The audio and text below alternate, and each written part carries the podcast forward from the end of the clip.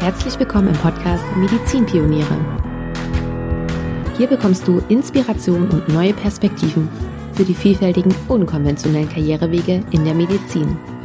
Dein Host für diesen Podcast bin ich, Caroline. Ich bin selber Ärztin und stelle dir hier im Interviewformat spannende Ärztinnen und Ärzte vor, die von ihrem Weg berichten. Also lass dich inspirieren und ganz viel Spaß bei dieser Episode.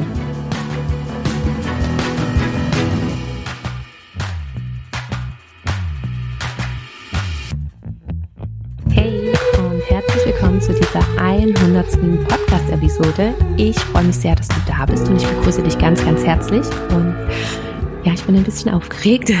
100 Podcast-Episoden, das ist echt Wahnsinn. Ich glaube, ich habe es schon öfters erwähnt, dass ich, als ich damit angefangen habe, nie gedacht habe, dass es wirklich so viele Episoden werden. Ich dachte vielleicht, ja, bei maximal 50 muss ich aufhören, aber dass es jetzt schon 100 Episoden sind und dass ich so viele Ärztinnen und Ärzte kennenlernen durfte, die eben einen etwas anderen Weg eingeschlagen haben in ihrer medizinischen Karriere. Das ist wirklich schon, ähm, da bin ich immer wieder erstaunt darüber. Und noch mehr erstaunt bin ich auch, äh, dass ich noch eine ganz, ganz lange Liste habe an Ärztinnen und Ärzte. Also es ist nicht Schluss nach dieser 100. Episode, aber ich schweife schon wieder ab. Ähm, für diese Episode, ich habe es ja schon angekündigt, habe ich mir etwas Besonderes überlegt, etwas anderes überlegt, denn ich habe die Rollen getauscht oder beziehungsweise ich habe die Plätze getauscht. Ich bin nämlich einmal um das Mikrofon rumgegangen und habe mich auf die andere Seite gesetzt und habe mir Unterstützung gesucht, damit es für dich nicht so verwirrend ist, ist das ähm, auch eine Caroline. Also mit den Namen wird es dann nicht so viel durcheinander geben. Und zwar habe ich mir Caroline von die Frau Gänzeitlich, so kennst du sie vielleicht auf Instagram. Ich habe mir Caroline mit zur Hilfe genommen und wir hatten ein wunderbares Gespräch. Caroline hat ganz, ganz tolle Fragen gestellt. Es ist ein ähm, sehr persönliches Gespräch, wie ich finde. Und genau, das wirst du jetzt die nächste Stunde hören. Und bevor es aber jetzt weitergeht, zum Interview noch zwei Sachen. Die eine fällt mir gerade ein. Caroline kennst du vielleicht nicht nur von Instagram, sondern ich hatte sie auch schon im Podcast. Das eine ist die Folge 25. Hm, also hör da unbedingt nochmal rein, wenn du äh, sie auch mal von der anderen Seite kennenlernen möchtest, wenn sie Fragen beantwortet. Und zum anderen wollte ich diese Episode und das Intro jetzt noch nutzen, um Danke zu sagen. Danke, dass du vielleicht schon 100 Podcast-Episoden gehört hast. Das ist Wahnsinn. Wir haben 100 Stunden, über 100 Stunden miteinander verbracht. Das ist echt krass. Also ganz, ganz lieben Dank dafür. Lieben Dank für deine Unterstützung. Und wenn du jetzt erst neu dazugekommen bist, dann herzlich willkommen in der Welt der Medizin-Pioniere. Du hast noch 99 Episoden aktuell vor dir, die du dir anhören kannst. Da sollte sicherlich auch was für dich mit dabei sein. Also von daher rede ich jetzt gar nicht weiter, sondern ich leite über zum Interview. Ich wünsche dir ganz viel Freude dabei. Ich freue mich, wenn du mir eine Rückmeldung dazu gibst. Und genau, ganz viel Spaß dabei. Caroline. Caroline. Herzlich willkommen in deinem Podcast. Ich habe heute hier deinen Podcast übernommen. Ich bin Caroline, ich bin auch Ärztin und wir kennen uns seitdem du das erste Mal bei mir zu Hause warst und mich interviewt hast. Und jetzt habe ich hier diese ehrenvolle Aufgabe, diese Jubiläumsfolge mit dir aufzunehmen und dich zu interviewen. Schön, dass du da bist. Vielen lieben Dank für die Einladung. Ja, sehr gerne. Es ist schön, dass du zu deinem Podcast-Interview gekommen bist. Ja. Also wir sind jetzt ja hier bei mir in meinem Lieblingsraum und ähm, ja, wir haben ein bisschen gequatscht und ich habe ein paar Fragen und ich bin sehr aufgeregt, weil ich hier heute diese Rolle habe und ähm, ja, offen aber für alles, was kommt. Ich glaube, es wird ein richtig gutes Gespräch. Das denke ich auch. Also wir beide sind da, du bist da, von daher kann es nur gut werden. Ja. Ich bin auch aufgeregt, das muss ich auch ehrlich sagen. Das ist normalerweise nicht meine Rolle. Ja. Und ähm, ja, ich bin sehr, sehr gespannt. Schön. Okay. Und bevor wir aber starten, noch das große Dankeschön an dich, dass du das mit mir zusammen machst, dass du sozusagen in meine Rolle jetzt schlüpfst. Ja, Vielen Dank. Ich danke dir für das Vertrauen und ähm, ich glaube daran, dass es gut wird. Ja. Ich auch. Sehr schön. Okay, Erste Frage. Ja. Caroline, warum ein Podcast? Ganz einfach beantwortet, weil es das noch nicht gab. okay, also du hast ähm, dir gedacht, ähm, ein Podcast gibt es zu dem Thema noch nicht, weil Podcasts gab es damals schon, aber noch nicht zu dem Thema. Mhm.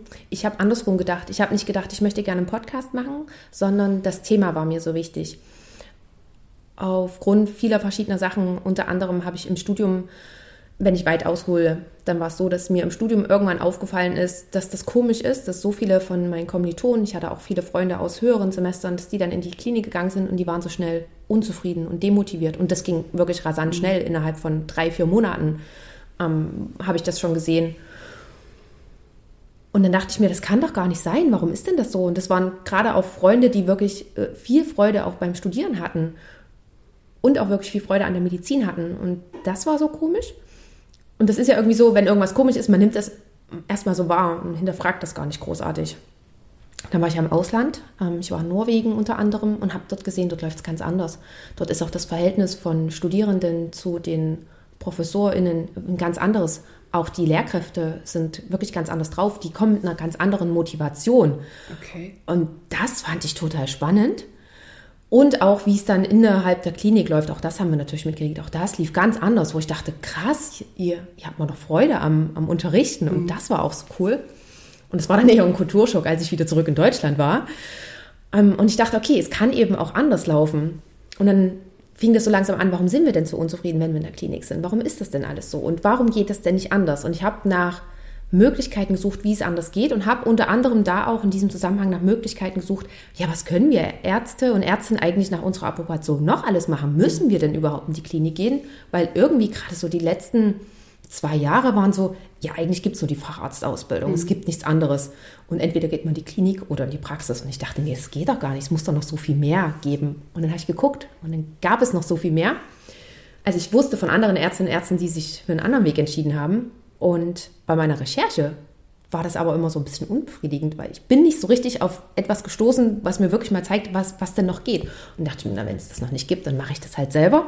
So ist die Idee dahinter entstanden. Und ein Podcast, das kam dann wiederum ziemlich schnell, weil ich selber sehr, sehr gerne Podcasts höre. Vor allen Dingen auch sehr, also Interviews sehr gerne höre, auch gerade längere Interviews. Deswegen sind meine meistens so eine Stunde, ähm, weil ich da immer unheimlich viel mitnehme. Und ich mag das sehr, das aufs Ohr zu haben. Mhm. Ähm, ich finde, das ist dann noch mal so, so ein besonderer Moment. Man ist dann sozusagen alleine mit den. Das ist ein bisschen intim, ja, genau. so die Stimme so zu hören genau. und auch Emotionen über die Stimme wahrzunehmen, ja, finde ich immer genau. sehr. Und vor allen Dingen nur die Stimme. Das ja. ist nicht so wie bei YouTube. Dann sehe ich noch jemanden ja. und ich dachte mir auch, wer guckt sich denn einen Podcast bei YouTube an? Macht doch eh keiner. Mhm. Ähm, genau, und deswegen war dann die Idee, vom Podcast ziemlich schnell geboren. Ja, spannend. Ich meine, du hättest ja auch einen Blog schreiben können oder ein äh, großes Instagram-Profil starten können, wo du äh, immer in, in, in, so kleinen Blogartikeln sowas schreibst. Aber das mit dem Hören, das war dir einfach dir näher, weil du gerne gehört hast. Na, das zum einen. Und ich dachte mir, wer liest denn solche langen Interviews in einem mhm. Blog durch? Das macht man dann nicht, weil beim Hören und auch beim Podcast hören, das kann man ganz oft nebenbei machen. Also gerade ich, ich habe, also ich weiß ich nicht, ob das andere auch so machen. Ich habe zum Beispiel einen Podcast immer angefangen, bin dann zur Arbeit gefahren oder damals noch in die Uni und habe das nebenbei gehört. Und dann habe ich aber auch aufgehört, wenn ich gerade da war. Also ich höre einen Podcast nicht von Anfang bis Ende, sondern ich höre den immer so stückchenweise, wann ich ihn gerade brauche, bei der Hausarbeit und sowas alles. Das mache ich auch. Und, und das kann man aber nicht, ähm, wenn man, also wenn man etwas liest, dann kann man nichts anderes nebenbei machen. Ja.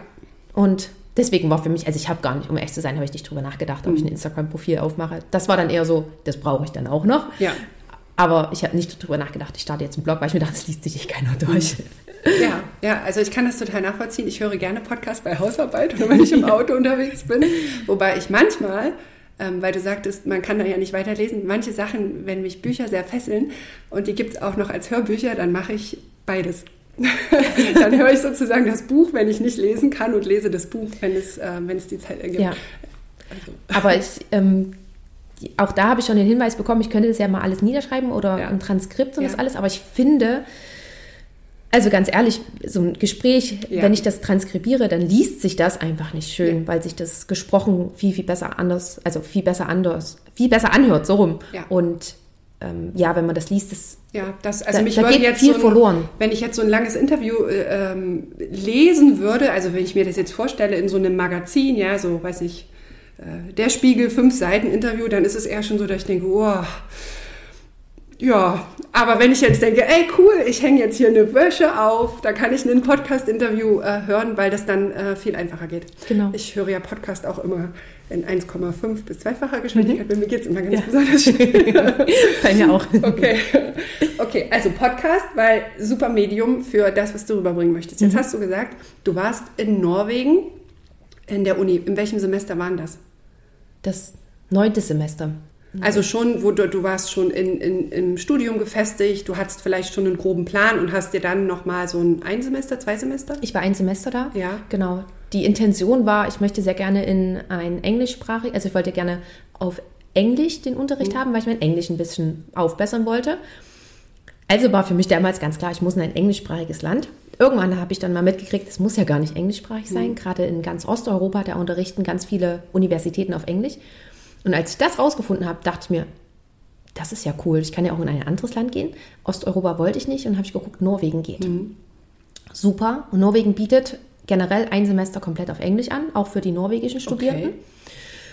Und ich dachte, okay, mache ich und habe geguckt, hm, ist ja voll blöd, weil die ganzen Kurse hatte ich jetzt hier schon. Das wäre ja. sowas wie Pädiatrie und so gewesen und das hatte ich aber alles schon belegt gehabt. Oder hatte ich schon abgeschlossen tatsächlich. Und ähm, dann dachte ich mir, es war kurzer Entschluss, na, wenn das nicht auf Englisch geht, dann mache ich es halt auf Norwegisch. Okay. Und dann habe ich Hast angefangen. du das auf Norwegisch ich gemacht? Ich habe es auf Norwegisch gemacht, ja. Und, und, kannst du jetzt was Norwegisches sagen? Ich snakker litt norsk, ja. Cool. das, ist, äh, das äh, wusste ich zum Beispiel noch gar nicht. Also wir haben ja schon viel miteinander ja. erzählt, aber das war, war, mir neu. Und das Problem war, vielleicht noch die kurze Anekdote, das wusste ich vorher nicht, erst als ich dann in Norwegen ankam. Ähm, ich habe eine Freundin in Leipzig kennengelernt. Also Leipzig hat Partnerstädte in Bergen und in Tromsø. Mhm. Nee, nicht in Tromsø, in Trondheim. Und ähm, es können immer jeweils zwei Studierende in jede, in jede Stadt gehen. Das heißt, wir waren vier aus Leipzig damals. Und ich habe die anderen drei natürlich kennengelernt. Wir haben dann zusammen Norwegisch gelernt. Und die eine brachte eine Freundin mit, die Norwegerin ist. Die kam auch noch aus Trondheim. Und da haben wir zusammen mit der wöchentlich immer Norwegisch gelernt. Und ich war ja in Bergen und das Problem war, dass die in Norwegen sehr, sehr stolz auf ihre Dialekte sind. Und ich kam in Bergen an und dachte, ich habe kein Norwegisch gelernt, ich habe hier irgendwas anderes gelernt, ich verstehe keinen hier. Ich habe teilweise mit meinem Mitbewohner, der Norweger war, wir haben auf Englisch geredet, weil ich weil der Dialekt so krass war. Der Dialekt war so krass und die sind so stolz auf ihre Dialekte. Der hat auch wirklich immer in dem Dialekt gesprochen. Und ich weiß noch, ähm, ich war bis Ende Dezember da und Anfang Dezember frug er mich dann mal so, ja Caroline, warum reden wir eigentlich Englisch miteinander? Wir könnten auch Norwegisch miteinander reden. Und ich meinte so, ja Marius, das können wir. Und ich habe dich aber schon mehrmals gebeten, ordentlich mit mir zu reden, aber du machst es einfach nicht. Und es hielt genau für einen Tag an und dann okay. ist er wieder zurückverfallen, ja. Also du hast Norwegisch gelernt, um Norwegisch zu können, aber leider nicht mit dem bergischen Dialekt, sodass du gar nicht oder gibt es denn, also gibt es dann ein, ja, wie, wie, äh, ein Hochnorwegisch, wie ja, Hochdeutsch? Genau, ja, sowas gibt das es. würde das auch das, was man sozusagen dann lernt, wenn man jetzt äh, einen Sprachkurs ja, macht genau, über die Uni oder so. Genau. Ist, das Ding ist, ähm, der Kommilitone oder der Mitbewohner, der kam auch gar nicht aus Bergen, der kam von woanders her, der mhm. hat eben auch in Bergen studiert und in der Uni ging es dann auch. Okay. Und in der Uni hatten wir auch tatsächlich äh, einen aus Schweden noch mit da und äh, einen aus Dänemark. Die habe ich auch alle verstanden, das wusste ich gar nicht. Ach, okay. Also, also trotz, äh, dadurch, dass du äh, Schwedisch und Dänisch nicht kannst, hast du die mit dem mhm. Norwegischen verstanden? Ja, weil das wirklich alles sehr ähnlich mhm. ist. Ich stelle mir das so ein bisschen wie äh, Deutsch und Österreichisch und mhm. Äh, Schweizerdeutsch mhm. vor. Man versteht es ja trotzdem mhm. irgendwo. Genau so habe ich es mir damals ganz einfach vorgestellt. Ja, cool. Mhm. Und du hast ja gesagt, als du aus Norwegen zurückkamst, war das so ein Kulturschock, als du dann hier wieder in die deutsche Uni gegangen bist. Und ähm, hast du denn vorher, als du bei deinen Kommilitonen oder bei deinen Freunden gemerkt hast, sie sind alle so unzufrieden in der Klinik, ähm, bist du denn schon mit dieser Intention auch nach Norwegen gegangen, im Sinne von mal gucken, wie die Medizin betreiben, wie, wie die sich da fühlen, was die vielleicht anders machen? Oder ist es dann eher so, erst so wirklich so krass gekommen wie Brille ab, so ich bin wieder da und was ist denn hier eigentlich los? Ja, eher letzteres. Hm. Mir also das war so was Unterschwelliges, was ich in Deutschland mitgekriegt habe. Und das hat sich dann aber nochmal so richtig gefestigt, als ich in Norwegen die Erfahrung gemacht habe und dann wieder zurück war, wo ich dachte, ach krass, so stark sind die Unterschiede. Und da ist es mir erst wirklich nochmal bewusst geworden, beziehungsweise ist mir dann hier erst nochmal so richtig doll aufgefallen. Dann konnte ich es auch so ein bisschen benennen. Hm. Was ich das vorher gar nicht kannte, was irgendwie so, ja, irgendwie bloß ein Gefühl war. Hm. Ja, das ist spannend. Also ich glaube, das kennen äh, viele dass man das so, so, so, sieht. Also man startet in das Medizinstudium ja so wie, boah, cool, krass. Und dann kommt das immer ein Semester höher und man kommt immer so mehr an diese Klinik ran und an Menschen, die in der Klinik sind. Und irgendwie ist das dann immer so, so gefrustet von diesem ähm, Strahlen, mit dem man in die Uni geht und dass man sich freut, jetzt das zu lernen, zu alle sind dann irgendwie ganz grau und eingefallen ja. und lustlos und ähm, ja, teilweise frustriert. Also ich hatte durchaus auch mal ähm, eine Formulatur, wo das eher so war, naja, bist du dir sicher, dass du das Richtige machst, mhm. so ungefähr. Und dachte mir, ja, aber das kann jetzt doch eigentlich nicht sein. Also ja. eigentlich müsstest du mich doch jetzt fesseln mit, mit all den spannenden medizinischen, internistisch, nephrologischen Dingen, damit ich dann sage, ja, ich möchte unbedingt Nephrologe werden. Genau. Ja. Und ich hatte es ja nochmal, ich kenne das, kenne das genau, weil ich wollte ja auch bis zum Schluss eigentlich ähm, Chirurgin werden. Okay. Ich bin ja eigentlich gestartet in das Medizinstudium, weil ich unbedingt Chirurgie machen wollte.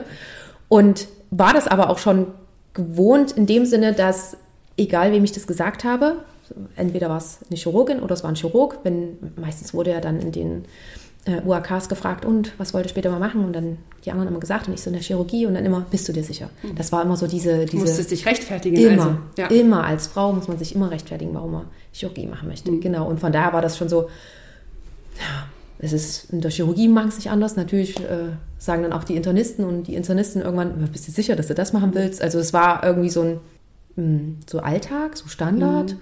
Und man war es halt gewohnt. Es hat so ein bisschen vom Glitzer und vom Zauber genau. verloren, den man so über die Uni hatte. Genau, ja. genau. Und das war zum Beispiel auch in Norwegen ganz anders.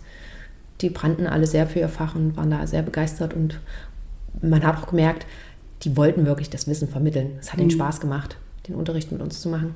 Weißt du, was da anders läuft, woher die das nehmen? Also ist, das, ist da Lehre und Arbeit in der Klinik anders strukturiert? Ähm, Gibt es da spezielle Posten? Also ich mag mich noch daran erinnern, dass wir manchmal Kurse hatten, wo der Oberarzt einfach zu spät kam und dem war das gar nicht klar und wir so irritiert, weil es ist ja jedes Jahr dasselbe, dieser Polkurs, dass man das dann nicht weiß. Also als, als, wenn, als wenn die das, ach, das kommt auch noch dazu, zu meinem Arzt dann kommt auch noch die Lehre dazu. Eigentlich habe ich dafür überhaupt gar keinen Raum. Wie haben die das denn gelöst? Hm, ich kann es dir nicht so ganz genau sagen. Ähm, das, was ich wahrgenommen habe, ist, dass, dass die Lehre dort einen anderen Stellenwert hat. Also wie auch in anderen Ländern, aus England zum Beispiel habe ich es auch gehört, da ist es eher so, okay, wir wollen gerne Lehre machen und mhm. ähm, hier profiliert man sich ja auch sehr, was heißt profilieren? Ähm, hier ist man wirklich anerkannt, sage ich mal, wenn man viele OPs macht und ja. äh, forscht und ja. das alles.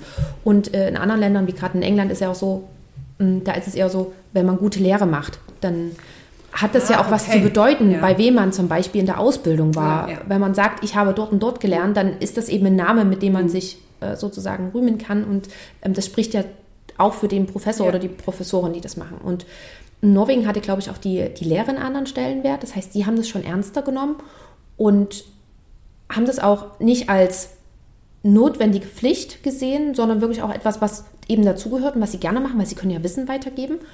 Und auch generell war dort das, und das fällt mir so schwer zu beschreiben, war dieses Miteinander ganz anders als hier in Deutschland das generelle gesellschaftliche Miteinander. Also nicht nur nicht die nur Medizinstudenten in, mit den Ärzten genau. oder die Medizinstudenten unter generell, sich, alle. Alle, alle. Mhm. Und man muss ja auch mal mh, hm, sehen, ich war in Bergen. Bergen ist die zweitgrößte Stadt in Norwegen. Wir waren 100, 100 okay. Studierende im Semester und das ist ja kein Vergleich. Ich meine, in Leipzig, wir waren 300 pro mhm. Semester. Und Dort haben sie es zum Beispiel auch so gemacht, weil sie gesagt haben, das sind so viele, wir splitten die. Okay. Und da war dann so, wir hatten ähm, die Professoren und Professoren haben zweimal in der Woche ihre gleiche Vorlesung gehalten. Einmal für die 51 und dann nochmal für die anderen 50 Studierenden. Und die haben sozusagen zweimal die gleiche Vorlesung gehalten, damit aber auch wir nicht so viele sind, damit wir auch Fragen stellen können und sowas alles. Und das ist ja bei uns zum Beispiel ein, also ein totales No-Go. Ja. ähm, Genau, wenn, dann heißt das ja so viele rein wie möglich. Oder ja, dann stehst du halt die Stunde. Genau, ja. genau. Und da ist eben die Denkweise ein bisschen anders. Ach, und auch ja wirklich die, die Kleingruppenarbeit. Wir haben ganz, ganz viel in kleinen Gruppen gemacht. Also wir waren schon so 20, mhm. aber das war mehr auch wie, ja, wie Unterricht. Mhm. Und weniger, also ich glaube, wir hatten bloß zwei Tage, wo wir wirklich große Vorlesungen hatten. Und ansonsten haben wir ganz, ganz viel in diesen kleinen, in diesen kleinen Gruppen gemacht. Mhm. Cool. Und was mir auch noch wirklich bewusst geworden ist, ist, dass, ähm, wie gerade eben schon gesagt, das gesellschaftliche Miteinander ist ein anderes und das Verständnis ist auch ein anderes, auch im Sinne von, was Familien angehen. Ähm, Familien haben wirklich in Norwegen einen sehr, sehr hohen Stellenwert mhm. und man merkt es auch in der Arbeit. Und da ist es zum Beispiel so, 16 Uhr ist dort Schicht im Schacht in dem Sinne, weil die Kinder geholt werden müssen. Mhm. Und da ist es dann nicht so, boah, ich muss jetzt die Kinder holen und alle anderen äh, Kollegen denken sich, boah, jetzt muss die schon wieder weg oder jetzt muss er schon wieder weg, sondern es ist halt eben so und wenn da noch Arbeit übrig ist oder noch liegen geblieben ist, dann wird die später gemacht. Aber dieses Verständnis ist ganz einfach da mhm. und der ärgert sich nicht oder mh, mm, hat die Mama oder der Papa keine Bedenken, wenn er jetzt gehen muss, mhm. weil das ist das, was ich in Deutschland sehr oft wahrnehme, dass man dann hier denkt, oh, ich muss jetzt schon gehen und kann ich denn in Teilzeit und kann ich denn dies? Mhm. Und in Norwegen wird es halt einfach gemacht und das Verständnis von der anderen Seite ist aber auch da. Mhm. Ja, da können wir noch ein bisschen was tun hier, ja. Mhm. Mhm damit mm, das. Ja, also ich will da gar nicht äh, sagen, dass das hier äh, total hinterwälterig ist, nee. aber auch das ist sehr im Kommen und es kommt natürlich immer auf die Kolleginnen und Kollegen an ja. und auch auf den Chef an und generell, wie das miteinander ist. Mm. Aber ich habe eben auch schon von vielen gehört, dass es noch nicht so. Mhm anerkannt und wahrgenommen und gewertschätzt wird. Ja, das habe ich auch so erlebt, wobei ich tatsächlich mit meiner Klinik immer das Glück hatte, beziehungsweise die auch genau deshalb gewählt habe und nicht an eine große Klinik äh, zu gehen, weil es eben genau das darum ging, mhm. ähm, pünktlich Feierabend zu machen und nicht komisch angeguckt zu werden. Genau. Das war, war mir tatsächlich wichtig. Ja. Da hatte ich Glück mhm. würde ich sagen. Mhm. Oder du guckst mal, ob in Norwegen noch was frei ist. Vielleicht, ja. Okay, jetzt hast du gesagt, bei deiner Recherche bist du darauf gestoßen, also so nach dem Motto, ähm, ich war, was kann ich eigentlich noch alles machen, wenn ich fertig bin? Und ja. dann hast du recherchiert, hast aber nicht so wirklich ein gebündeltes Wissen gefunden, das selbst gemacht. Aber was hat dich denn dazu gebracht, überhaupt zu recherchieren? Hattest du Angst, dass du dich in deinem Beruf dann nicht wohlfühlst, dass du auch irgendwann so eine erloschene Kerze bist? Oh, das ist eine spannende Frage, Caro. Weil das Kuriose ist ja, dass mir von Anfang an schon klar war, dass ich definitiv in die klassische Medizin gehen mhm. möchte. Okay. Ich habe gar nicht daran gezweifelt, dass ich keine fachärztliche Weiterbildung machen möchte. Das stand für mich dann schon fest. Es war dann, glaube ich, eher dieses, ich möchte nicht nur das sein. Ich mhm. möchte gerne noch was anderes machen. Mhm. Das war es, glaube ich, eher.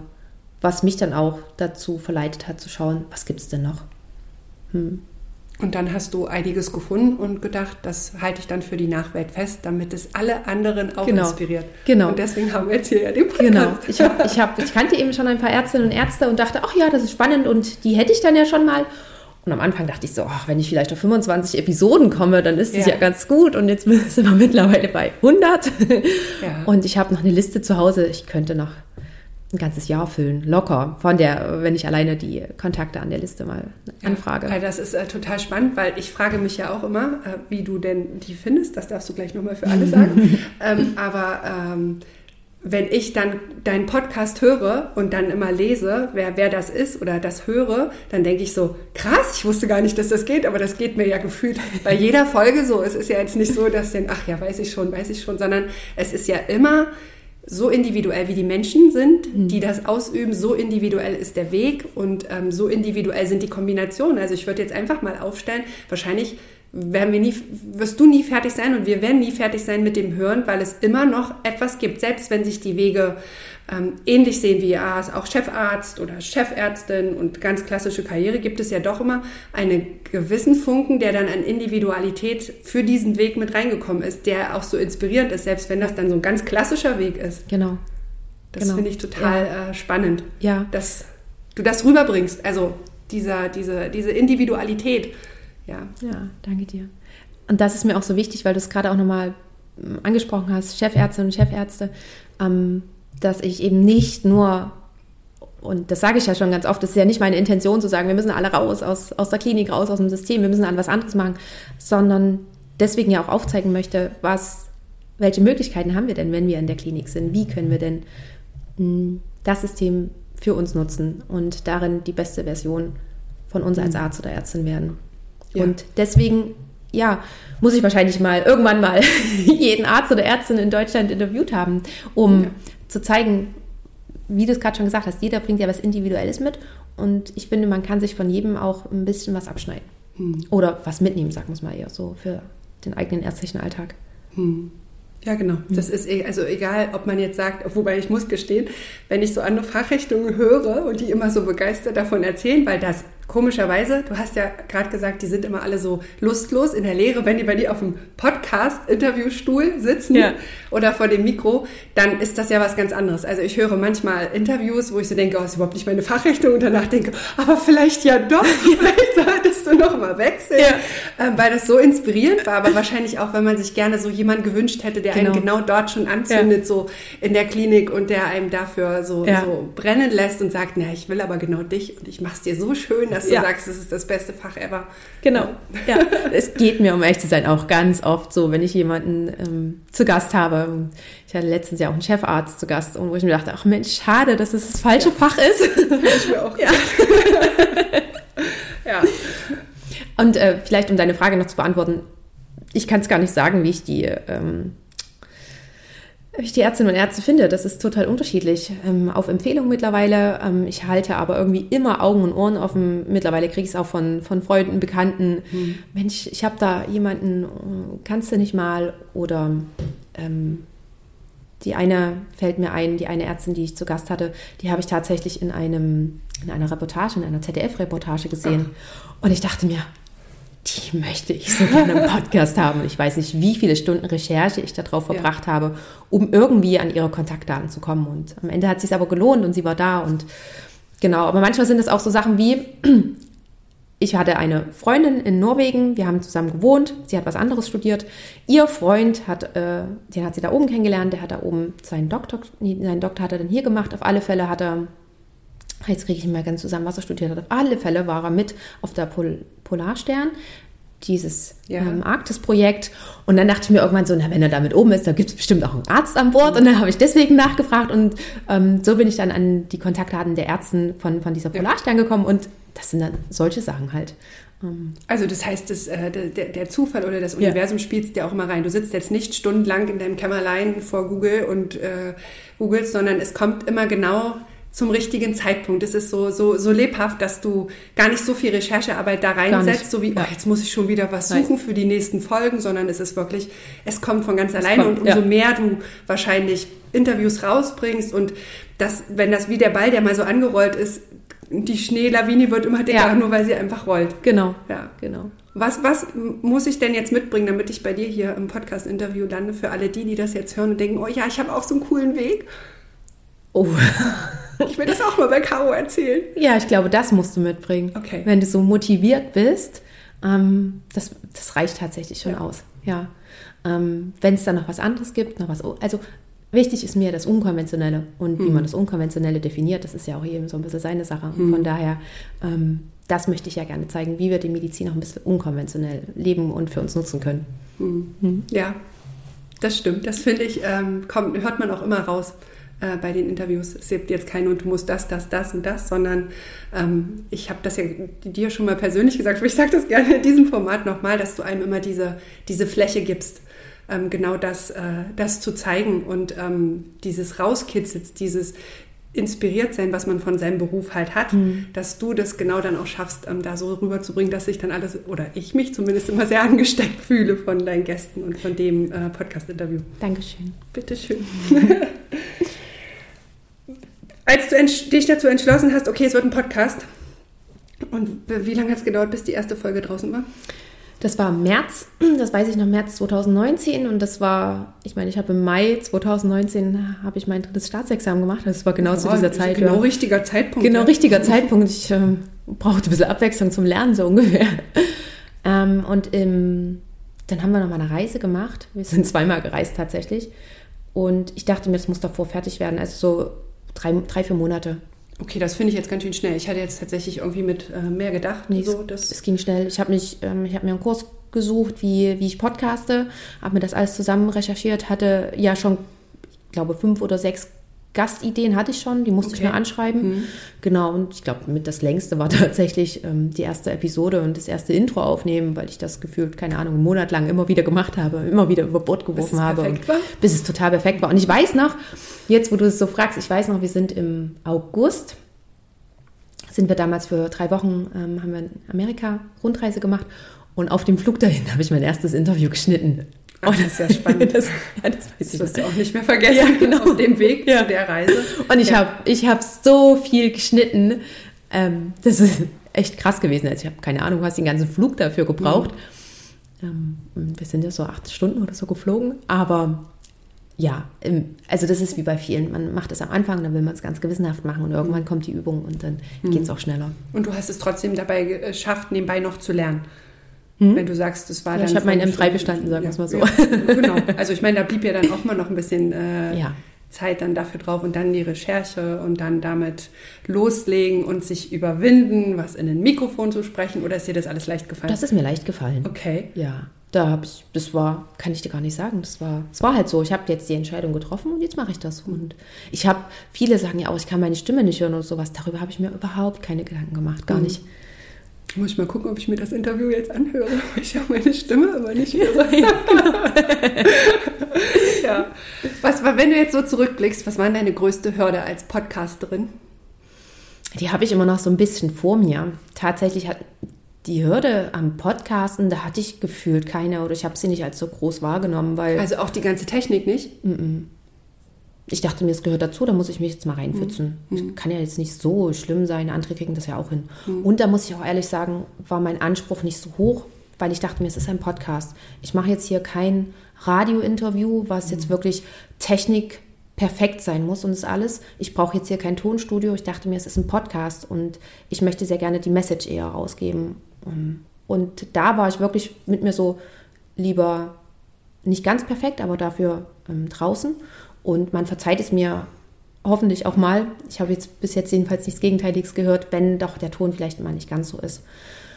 Die Hürde, ähm, die habe ich eher jetzt so in dem Sinne, dass ich gerne noch ein bisschen mehr draus machen möchte und auch merke, dass ich ähm, zum Beispiel einfach ein paar Einnahmen brauche, damit sich das ganze Projekt hm. nicht es soll ja gar nicht profitabel laufen. Das ist jetzt nicht mehr der Anspruch, sondern es soll sich tatsächlich einfach rentieren, weil ich gerade einfach mehr reinstecke als das, was rauskommt. Mhm. Also genau. so in Richtung, wie, wie kriegst du das, das jetzt so hin, dass du davon auch profitierst und ähm, die neue Technik bezahlen kannst oder dass du das, die, vielleicht ein bisschen Zeitausgleich kriegst? Genau, beziehungsweise ist es ja so, dass also ungefähr pro Folge, pro Episode habe ich ungefähr zehn Zeitstunden reingesteckt. Okay. Ähm, und da war ein großer Punkt das Schneiden. Und ganz mhm. viele machen das so, sie geben einfach, sie nehmen das Interview auf und geben es so eins zu eins raus. Und das habe ich nicht gemacht. Mhm. Und das mache ich auch weiterhin nicht, weil ich denke, okay, manche Sachen, gerade wenn mein Gast sagt, die Passage, da habe ich mich unglücklich ausgedrückt, ich mhm. meine, das kennen wir alle, dann schneide ich sowas raus oder ich passe auch, also es wird nachträglich nichts verändert, wenn dann wird nur etwas rausgeschnitten. Oder manchmal hat man ja doch eine M-Situation mhm. und dann ist das einfach für den Zuhörenden auch nicht angenehm zu hören und mhm. solche Passagen habe ich rausgeschnitten und es wird eben auch weiterhin geschnitten, aber dieses Schneiden hat tatsächlich meistens immer noch mal mindestens doppelt so lang gedauert mhm. und das war ein großer Zeitfaktor. Und um diesen Zeitfaktor habe ich mich jetzt ganz einfach bemüht, dass ich den, den kann ich gerade nicht mehr auf mich nehmen. Und da musste ich rigoros sein. Ich musste, äh, es hieß, oder ich habe mir gedacht, ich möchte gerne den Podcast weitermachen. Mhm aber ich muss Abstriche machen. Und dann habe ich mir eben jemanden gesucht, der mich dabei unterstützt. Aber natürlich macht er das auch nicht für Luft und Liebe. Echt? nee, ich verstehe das gar nicht. Nein, Nico, vielen lieben Dank, dass du das machst an der Stelle. Und ähm, genau, von daher gebe ich natürlich jetzt einfach wirklich mhm. Geld rein und ähm, da wäre es ganz einfach schön, dass wenigstens diese Kosten gedeckt sind. Mhm. Und wie können wir dir helfen, dabei deine Kosten zu decken? Wenn wir das jetzt hören, all die da draußen, die lieben Ärztinnen und Ärzte Medizinstudenten anderen Menschen. Kommt jetzt der Werbeblock? Ja, Achtung, Werbung. ähm, also, wenn du das hörst, dann gibt es verschiedene Möglichkeiten. Ganz banal in Anführungsstrichen unterstützt ihr den Podcast immer, wenn der bewertet wird. Bei Spotify und Apple Podcasts kann er bewertet werden. Ansonsten gibt es die Möglichkeit, mit mir Kooperationen zu machen. Ähm, wenn da irgendwie ein, eine Idee da ist, ein Angebot da ist, ähm, dann einfach auf mich zukommen. Die ganzen Kontaktdaten werden in den Shownotes sein. Oder wenn sich jemand sagt, ja, aber auf all das Ganze habe ich keinen Bock, ähm, dann kann man auch tatsächlich spenden. Und auch da gibt es die Möglichkeit, das steht in den Shownotes drin und äh, auch auf der Webseite. Das sind jetzt so die drei Sachen, die mir einfallen. Hm. Hm. Ja, und ich finde, das hat sich jetzt angeboten, dass du das einfach mal sagst, weil das ist ja ähm, vielleicht nicht für alle immer klar, wie viel Arbeit doch dahinter steckt. Also mhm. ja. ähm, was, ich war jetzt erschrocken, als du sagtest, das waren zehn Zeitstunden, also pro Folge. Und pro wir haben irgendwie am Anfang jede Woche eine Folge. Das äh, ist ja. enorm. Es ist enorm, genau. Und da war dann aber auch das Problem, das habe ich dann erkannt, dass natürlich sehr viel Energie in diese Podcast-Episoden reingeflossen ist und dadurch natürlich weniger auch in andere Sachen, dass ich auch kopfmäßig gar nicht für andere Sachen offen war im Sinne von, ich schaue mir jetzt mal, ob Kooperationen möglich sind mhm. oder wie ich zum Beispiel Einnahmen generieren kann. Genau. Und eine Sache fällt mir noch ein, ähm, wenn du ein, ich gebe ja mal Buchempfehlungen raus, also wenn jemand sich eine Buchempfehlung, ähm, wenn er die toll findet und sich vielleicht kaufen möchte, dann bitte doch immer über den Link, der in den Show Notes ist, weil das einfach ein Affiliate-Link ist. Genau, damit genau. kriegst du dann was, wenn wir, wenn wir genau. das hören und dann über, dein, äh, über den Link ein, das Buch kaufen. Genau, genau. Ja. Für denjenigen, der es kauft. Ändert es nichts. Genau. Das ist der gleiche Preis. So, genau. Werbung Ende. Vielen Dank. gehörte dazu. So, ähm, jetzt äh, hol mich nochmal ab. 2019 ging ja. das mit dem Podcast und seit wann, wann bist du Ärztin? Seit wann hast du deine Approbation? Mai 2019. Okay. Genau. Und also Ende September die erste Podcast-Episode und Mai 2019 die Approbation. Ja. Und das heißt, du hast, wann hast du in der Klinik angefangen zu arbeiten? Im Juli. Und dann, wie, war, war, war das eine Doppelrolle, die du da gespielt hast? Also, oder hast du das öffentlich gemacht im Sinne von, ähm, hast auch mal darüber geredet oder war das irgendwie so, nein, also jetzt geht die Caro in ihren Kittel und ist jetzt Ärztin und dann bin ich Podcasterin. Hm. Tatsächlich. Ähm, also mein Chef wusste das natürlich, hm. Ähm, mit dem musste ich es absprechen und wollte ich es natürlich auch absprechen. Ja, und ansonsten war ich hm, tagsüber Ärztin und dann bin ich nach Hause gefahren und dann habe ich schon auf dem Hausweg überlegt, okay, was mache ich jetzt alles für den Podcast? Das war am Anfang tatsächlich in dem Sinne ein bisschen schwierig, weil jeder kennt es, glaube ich, der neu in der Klinik anfängt. Es ist anstrengend, ja. neu irgendwo anzufangen. Und gerade in diese Ärztinnenrolle reinzukommen, das war anstrengend. Und es hat auch manchmal nicht so viel Spaß gemacht.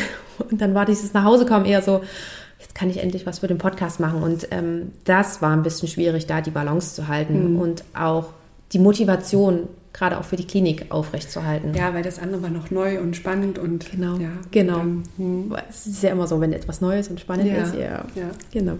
Das kann ich gut nachvollziehen. Das war eine große Herausforderung. Hm. Also sicherlich dann zeitlich, dass das an, ich weiß noch, man hat ja auch unglaublich viel gelernt ähm, genau. für, den, für die Arbeit in der Klinik. Hat, ich musste immer so viele Sachen nachlesen und ähm, weiß noch, dass das durchaus auch herausfordernd war. Und dann ist dieses, aber ich könnte doch was für den Podcast machen, das macht so viel Spaß. Ja. Steht da ganz sehr laut da in der Tür und mhm. wartet darauf, dass man ja. diese Abzweigung nimmt, ja. Und dann habe ich es meistens so gemacht, gerade wenn ich nach Hause gekommen bin, dann konnte ich auch erstmal nichts ja. für die Klinik machen.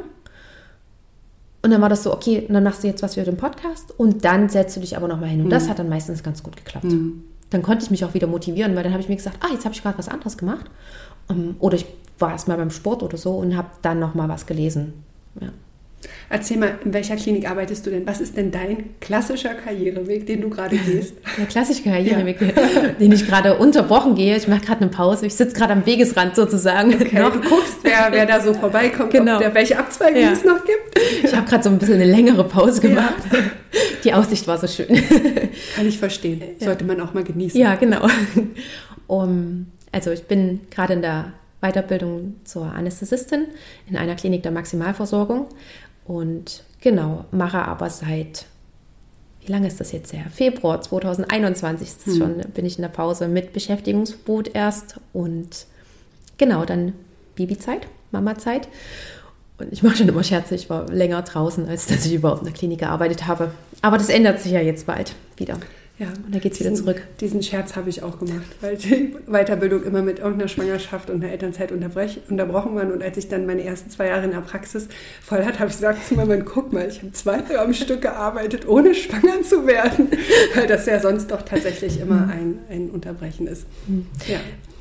Am Anfang habe ich das problematisch gesehen, aber ich habe mich letztens erst, und das deswegen mache ich auch den Podcast, weil ich das so bereichernd finde, mich mit anderen darüber zu unterhalten. Und ich habe letztens erst eine Ärztin gesehen, die ist jetzt Fachärztin für Anästhesie, sie hat drei Kinder und sie macht jetzt gerade noch ihre fachärztliche Weiterbildung der Allgemeinmedizin. Ja. Und sie hat die, äh, mit den Kindern auch, ich glaube, sie war länger in Elternzeit pro Kind, zwei Jahre oder so. Und sie macht jetzt nochmal einen Facharzt drauf, wo ich mir dachte, ach krass. Und das finde ich eben so schön Einfach im Sinne von, uns wird ganz oft vermittelt, wir müssen das alles jetzt sofort ganz schnell haben. Und gerade auch wir Mamas müssen alles machen. Wir müssen für die Kinder da sein, wir müssen für die Arbeit da sein, wir müssen auch trotzdem irgendwie am besten in Regelzeit diesen Facharzt noch machen. Und wir dürfen uns selbst nicht vergessen.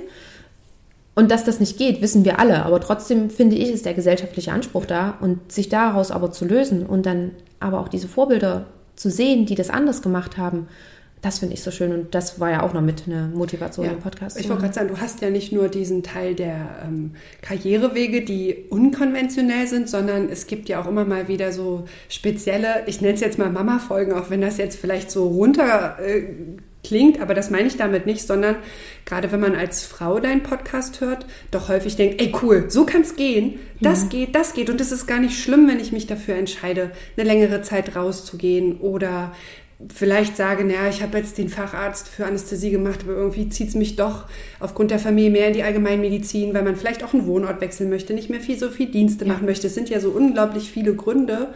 Und ähm, ich fand auch das tatsächlich spannend.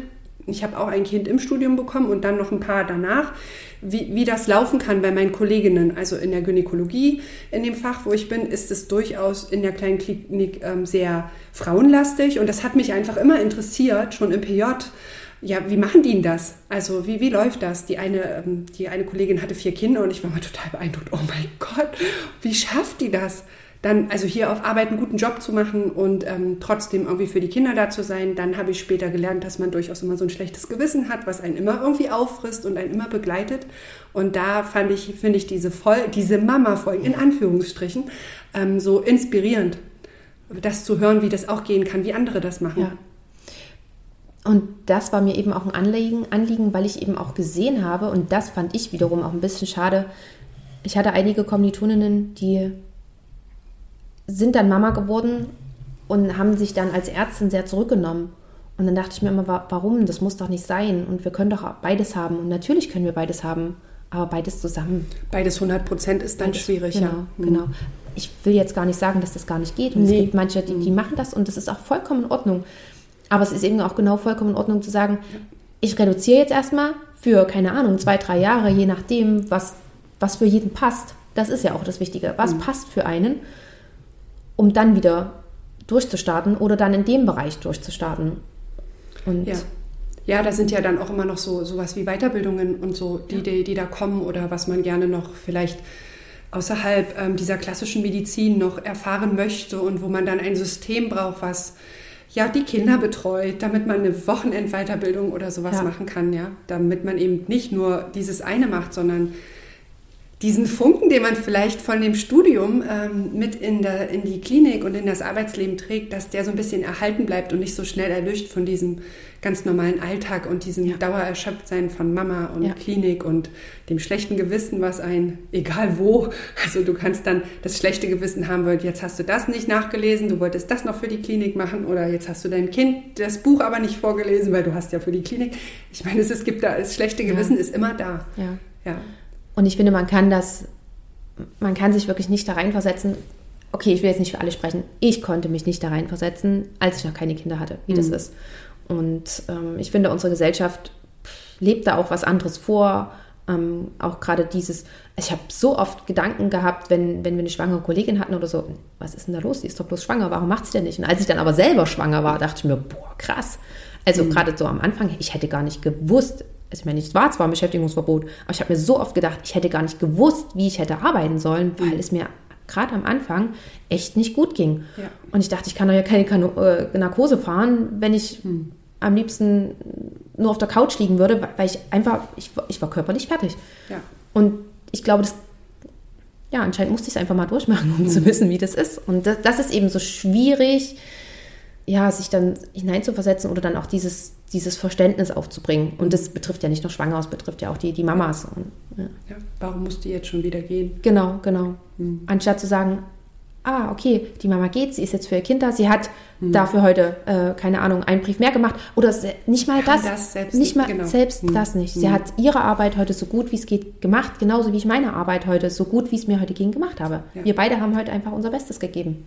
Und das ist so spannend, wenn man an diesem Schritt ist, dass einem trotzdem, dass man das schon aufgelöst hat und anders denkt, dass einem trotzdem immer solche Gedanken aufploppen, dass man dann trotzdem wieder in dieser Bewertung drin ist. Mhm. Aber dafür hat sie ja Genau. Wobei eigentlich der Punkt davor schon gewesen wäre, dass ja. ähm, selbst wo, wo, wo ich das ja auch ähm, mit der Klinik und äh, mit, den, mit den Kindern, also das alles durchgegangen bin und trotzdem ploppt das immer wieder auf und ich wische mich dabei, dass ich sage, ah Caro, echt jetzt, sowas denkst du noch? Also damit meine ich mich jetzt, die Caro, wenn ich das sage, nicht dich, dass wir keine Verwirrung haben, ähm, dass das mir trotzdem noch einfällt, ähm, dass ich denke, shit, da war es wieder, hat es wieder zugeschlagen, der mhm. gesellschaftliche Norm, Gedenken, Anspruch, wie auch immer man ja. das nennt, ja. ja. Das ist manchmal ein bisschen erschreckend.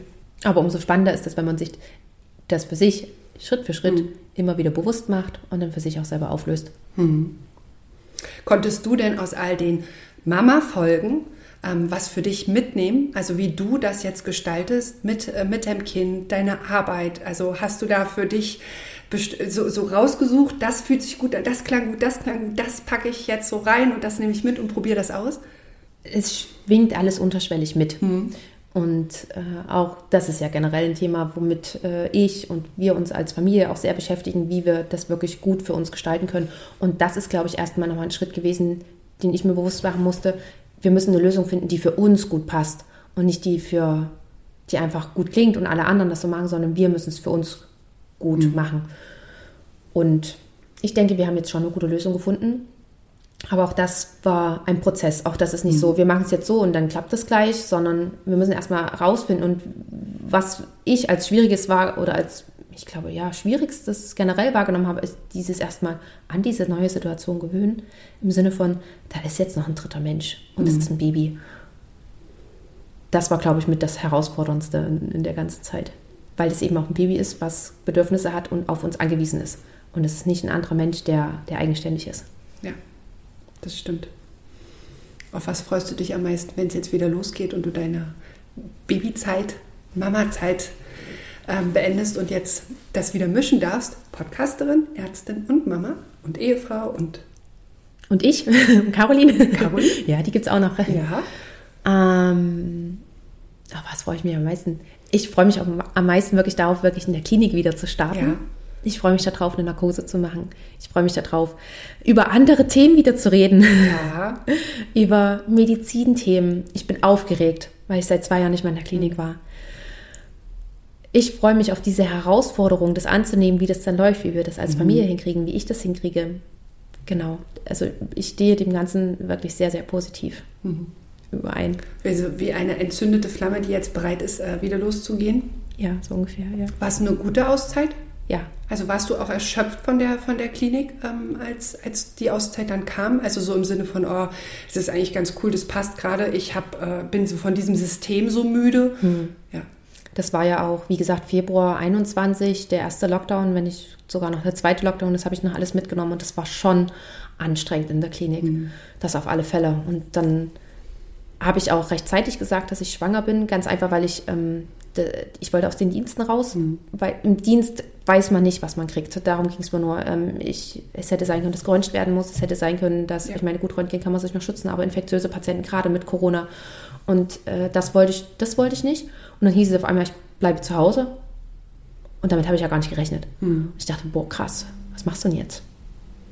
Ich meine, gut, darauf habe ich dann schnell eine Antwort gefunden. und dann dachte ich mir auch, okay, es gibt schlechtere Sachen als in der Schwangerschaft zu Hause zu sein. Mhm. Und gerade mit wachsendem Bauch dachte ich mir, boah, ich hätte gar nicht gewusst, wie ich eine Narkose machen soll. Meine Arme waren gar nicht mehr so lang. so ungefähr. Ähm, ich hätte nicht an den Patienten rangehen können. Ähm, aber auch dafür wäre eine Lösung gefunden worden. Ähm, Genau, jetzt bin ich gerade ein bisschen, hm. habe ich mir ja, mal einer Frage. ich weiß jetzt auch gar nicht mehr, was du gesagt hast, aber ich habe so, auch gerade daran gedacht, wie das war. Also einmal, weil du sagtest, man ist so unglaublich erschöpft. Das kenne ich auch, dass ich dann noch nicht gesagt habe, dass ich schwanger bin. Also klar, irgendwie die Hebammen, die wissen das immer als allererstes, da weiß man das selber noch nicht. Ähm, und man dann die Dienste gemacht hat und man so erschöpft war und ähm, so, so, fix und fertig. Und dann hat nachts das Telefon geklingelt und man war aber so müde. Man ist ja so gefühlt die ersten drei Monate so dauermüde. Und dann war da noch dieses, das andere Kind, was, was ich noch hatte, die Arbeit, die Fahrt zur Arbeit, dann die Dienste, dann die, die, dieses schlechte Gewissen, wenn wir jetzt noch ein Kind kriegen, dann kommt das andere zu kurz. Wie kann denn das sein? Wie kann ich denn für beide da einerseits diese Schwangerschaft zelebrieren, auf der anderen Seite aber auch die, dem Kind, was schon da ist, genug Aufmerksamkeit geben. Das weiß ich noch, das fand ich auch immer in der Schwangerschaft total herausfordernd. Und dann bei den ersten zwei Schwangerschaften als Ärztin habe ich noch ähm, in der Klinik gearbeitet. Und dann gibt es in der ähm, bei den Schwangeren so ein Zeitpunkt, wo man dann schwangerer ist als die Patienten, die dann liegen müssen. Und das fand ich auch tatsächlich immer herausfordernd. Also sowohl für die Arzt-Patienten-Beziehung, die liegen dann dort irgendwie in der 28. Woche mit vorzeitigen Wehen, dann kommt die Ärztin in der 30. Woche mit einem dicken Bauch. Das war teilweise, glaube ich, nicht einfach, sowohl für mich als ja. auch für die Patienten. Ja. Und aber auch diese, diese Notfälle. Also ich hatte das Gefühl, Notfälle in der Geburtshilfe oder auch in der Schwangerschaft treffen mich viel härter, wenn ich ähm, selber schwanger bin. Ja. Und sich davon zu distanzieren, dass das jetzt eine, eine Patientin ist, dass das der klinische Alltag ist, dass es meine Aufgabe ist, das zu begleiten und nicht mit in die eigene Schwangerschaft zu tragen, fand ich sehr, sehr herausfordernd. Ja. Ja, kann ich äh, total nachvollziehen. Darüber habe ich mir eben auch Gedanken gemacht. Mhm. Wie, wie hätte ich es denn machen sollen mit großem Bauch und äh, dann kommt ein Notfall rein und, und ähnliches. Und ich habe, da war ich dann auch wirklich froh, im Beschäftigungsverbot zu sein, weil wir natürlich auch ähm, in der Geburtshilfe, Anästhesie macht ja, ja. alles, ne? Ja. Geburtshilfe haben wir auch und da erlebt man ja dann doch, oder gerade, ja, in der Geburtshilfe sind solche Notfälle. Und dann dachte ich mir, okay, ein Glück, dass ich das wirklich nicht mitkriegen muss, wenn dann doch mal was passiert, was Gott sei Dank selten ist. Aber es kommt halt trotzdem vor. Ja. ja. Und ich habe die Zeit auch anders genutzt, in dem Sinne, ähm, dass ich äh, meine Doktorarbeit fertig geschrieben habe. Ah, das war das, wo du gesagt hast, ich habe dann bald äh, was anderes gefunden, wie ich die Zeit füllen wollte. Genau. Das war dann genau. deine Doktorarbeit. Das war die Doktorarbeit. Ja. Die habe ich gut, äh, ja, die habe ich in dem Moment gut runtergeschrieben, auch wenn wir jetzt noch nicht ganz fertig sind. Aber es war auch gut, wirklich mal fünf Tage die Woche, wenn nicht sogar ja. sechs am Stück, wirklich daran zu arbeiten und zu sitzen und nicht nur einmal die Woche und man hat noch andere Sachen im Kopf sondern wirklich nur fast nur diese eine Sache im Kopf zu haben. Hm. Hm. Das glaube ich. Hm. Ich gucke jetzt mal, welche Frage ich dir gerne noch unbedingt stellen möchte, ist, ähm, welches Interview dich so inspiriert hat, dass du Gänsehaut hattest, als du es gehört hast? Vielleicht gibt es ja auch mehrere, vielleicht hast du das auch bei jedem Interview, aber wo sagst du, boah, das war so krass, ich habe es gespürt, ich hatte Gänsehaut, es hat mich so inspiriert, ich bin danach wie so eine goldene Glitzerkugel in meinen Tag gegangen, weil ich so ähm, fasziniert davon war. Das habe ich tatsächlich fast bei jedem zweiten Interview, ja. fast bei jedem zweiten Gespräch bin ich danach wirklich sehr, sehr hoch motiviert und denke mir, boah, es ist so schön, was ich hier machen darf. Ja. Also ich kann gar nicht dieses eine Gespräch sagen, ähm, wo ich wirklich so, ähm, ich habe gerade im Kopf, wie ich äh, ein bisschen über den Boden schwebe nach draußen gehe, ja. weil ich das wirklich bei vielen Gesprächen ja. habe. Und das hatte ich dir auch schon mal gesagt, das habe ich auch tatsächlich ganz oft. Ich höre mir jedes Gespräch nochmal an. Mhm. Ähm, vor allen Dingen jetzt, also als ich es geschnitten habe, habe ich es natürlich immer noch mal gehört, aber gerade auch jetzt, äh, wenn ich es geschnitten bekomme, höre ich es mir trotzdem immer noch mal an und dann denke ich mir auch, oh, es ist wirklich ein sehr, sehr schönes Gespräch mhm. und denke ich mir bei, bei fast jedem mhm. Interview, ja. Also sie mag ich jetzt hier als Empfehlung nochmal rausgeben für alle, dass man manchmal, wenn man vielleicht ganz frustriert ist von seinem Job und dass man in dem, in dem Kliniksystem müde ist, sich doch einfach bei Karos Podcast die passende Podcast-Folge rauszusuchen, um ein bisschen Inspiration, ein bisschen Glitzer zu tanken, um dann wieder sich daran zu freuen, äh, was man macht und was für, was für ein cooler Beruf das eigentlich ist, egal wie man ihn lebt, ob nur ganz klassisch oder unkonventionell. Ja. Ach, danke dir. Bitte. Ähm, du hast gefragt, deine Follower bei Instagram und ja. auch immer im Podcast, ob sie Fragen haben. Und ähm, ich habe die Fragen bekommen. Aber bevor wir darauf jetzt eingehen, gibt es noch irgendwas, was du sagen möchtest? Ist noch irgendwas, wo du sagst, das möchte ich unbedingt noch loswerden, das möchtest du noch hier erzählen, was ich jetzt noch nicht gefragt habe? Ich bin an dieses Interview nicht reingegangen, dass ich jetzt eine Intention habe und äh, mir gedacht habe, ich, das möchte ich unbedingt loswerden, sondern ich dachte mir, Caro, du machst es schon. Also, Caro, du, nicht ich. Du machst es schon. Ich vertraue dir hier komplett. Ich gebe das komplett in deine Hände und dachte mir, dass du genau die Frage stellst, die kommen und dass ich darauf die Antworten habe, die kommen. Und von daher, nein. Okay. Nein? Bin ich jetzt froh, dass nicht YouTube ist, sonst wäre ich so rot geworden. okay. Dann also ähm, deine Follower-Fragen. Mhm. Der skurrilste Moment in deinem Podcast? Wir wollten es ja so machen, dass ich die Fragen vorher nicht sehe. Mhm. Jetzt habe ich sie ja vorher gesehen. Und über diese Frage habe ich mir so viel Gedanken gemacht. ich habe mir wirklich ganz viele Gedanken gemacht. Wie definiert man denn skurril? Skurril ist vielleicht ein Moment, so würde ich es jetzt ad hoc definieren, mit dem man nicht gerechnet hat mhm. und der ähm, vielleicht etwas äh, komisch bizarr ist oder so.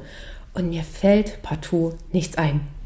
Mir oh. fällt partout kein okay. skurriler Moment ein. Und ich dachte mir die ganze Zeit, da muss doch etwas Skurriles sein. Ich, hm. Mir fällt dazu kein Moment ein. Dann wird er vielleicht auch nicht da gewesen sein. Ja, wahrscheinlich. Und gab es einen, technisches, einen technischen Totalausfall? Also oder so einen sehr, sehr peinlichen Moment von deiner Seite, wo du sagst, scheiße, jetzt habe ich hier Professor XY von seiner Herz-OP weggeholt für mein Interview und jetzt versagt meine Technik. Gab es sowas? Sowas gab es. Ähm, es war zwar kein Professor, das weiß ich noch, das habe ich das Interview mit äh, Alba Mollig geführt. Und das war mir so peinlich. Wir nehmen die Interviews über Zoom auf mhm. und für eins zu eins, und wenn man das aufnehmen möchte bei Zoom, brauchte man immer kein Abo. Das hat mit der, mit der kostenlosen Version gepasst. So, und mit Alva nehme ich dieses erste Interview nach der Babypause auf. Und auf einmal hieß es, ähm, gerade wenn man, ich weiß nicht, ob man das kennt, wenn man bei Zoom dann mehrere Leute drin hat, dann kommt so nach äh, 8, 39 Minuten, in, fünf, äh, in zwei Minuten ist es vorbei und äh, Zoom bricht dann automatisch ab. Und auf einmal kam diese Meldung und ich dachte mir, oh nein, warum denn das? Das Problem war, dass Alba und ich vorher so viel gequatscht haben, dass wir erst 10 Minuten Interview okay. hatten. das heißt, ich habe Alba gesagt, ich so, hier, das siehst du ja auch, wir müssen nochmal von vorne anfangen. Also was heißt von vorne anfangen? Wir müssen uns nochmal neu einwählen. Im Endeffekt war es die, wir haben uns dreimal neu eingewählt. Und ich musste drei Interviewschnipsel an Nico weiterleiten, damit er das dann schneidet. Das war das einzige Mal, wo ich wirklich sage, okay, da hat die Technik äh, nicht so ganz hingehauen, aber meistens hat es gepasst, ja. Mhm. Mhm. ja das, das, also das kann ich mir gut vorstellen. Ja, das ist äh, super, peinlich. Super peinlich, ja. Jetzt, äh, hier war eine Frage von den alternativen Wegen. Ähm, welche könntest du dir denn äh, vorstellen? Also du hast ja jetzt fast 100 Folgen. Mhm. ähm, Menschen auf alternativen, äh, unkonventionellen Karrierewegen gehört. Welcher wäre denn deiner, wenn du aus diesen wählen könntest? Und wenn ich aus diesen, also ich würde mir einen Weg aussuchen, wo ich trotzdem noch beides habe. Ich möchte das Ärztin-Dasein nicht ganz aufgeben, möchte aber auch, wie vorhin schon gesagt, nicht nur die Ärztin sein. Hm. Und ähm, das ist ja auch so ein bisschen das, was ich jetzt gerade mache. Hm. Ich habe die Klinik auf der einen Seite und auf der anderen Seite habe ich den Podcast.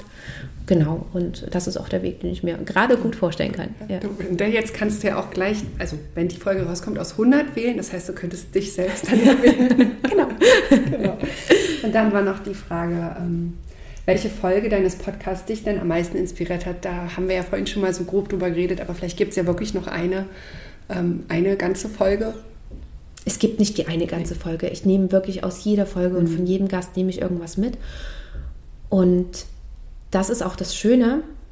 Da habe ich mir auch Gedanken drüber gemacht. Ähm, vielleicht, weil ich mir denken konnte, dass eine Frage in diese Richtung kommt. Mm, und ich finde, ich habe ja so ein buntes Potpourri mhm. von Gästen. Und jede bringt was mit oder jeder bringt was mit. Ich nehme von jedem was mit.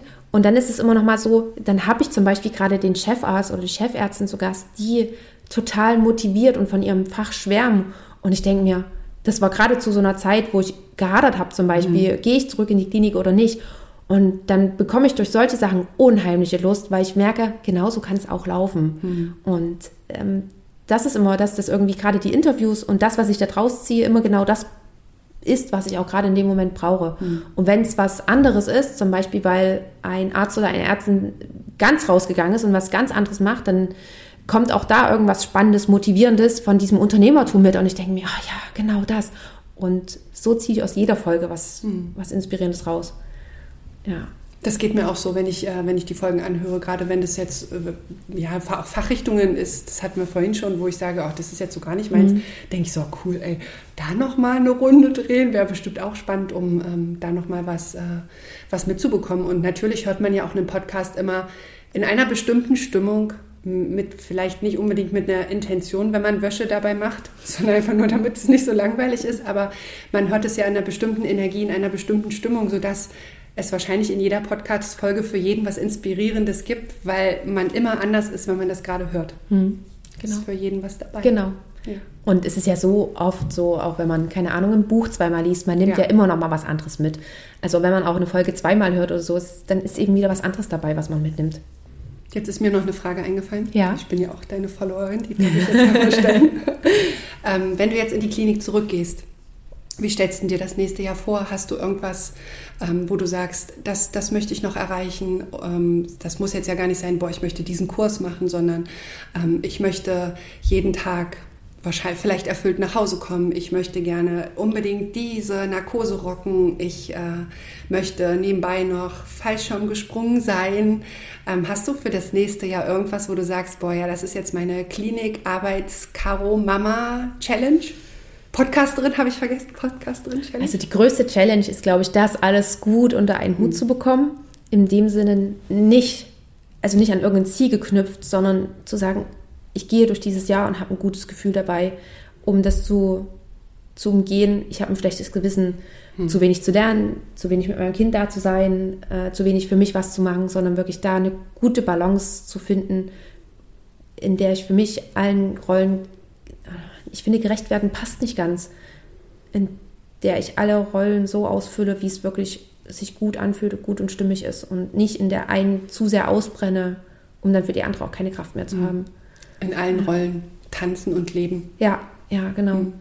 Mal mehr, mal weniger. Ja. Das ist, ich weiß, ist dann immer alles irgendwie ein Kreis, aber keine, man kann nicht in jeder Rolle dann ein Kreis sein, aber man kann jede Rolle mal zum Kreis machen. Genau.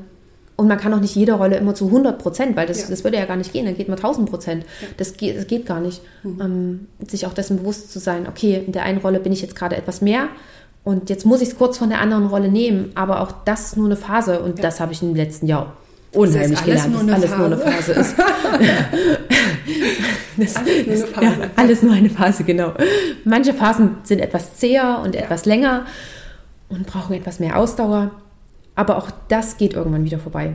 Ja, auch mhm. dieses Wissen von, also wenn wir morgen aufwachen, kann wieder alles anders genau. sein. Und alles das, wo ich denke, so, yay, cool, ich habe diesen Kinderrhythmus geknackt, ich weiß, wie es läuft einmal drüber geschlafen, ah, alles wieder anders. Genau. Das, das Kind zeigt dir, nö, Mama, nee. das hast du doch nicht nee, das war, Bis gestern war das gut. Ich genau. habe das auch gesehen, dass du dich bemüht hast, aber heute machen wir es ganz ja. okay. Ja, cool. Schön. Ich bin ich mal gespannt. Mhm. Ich darf das ja erfahren. Ja.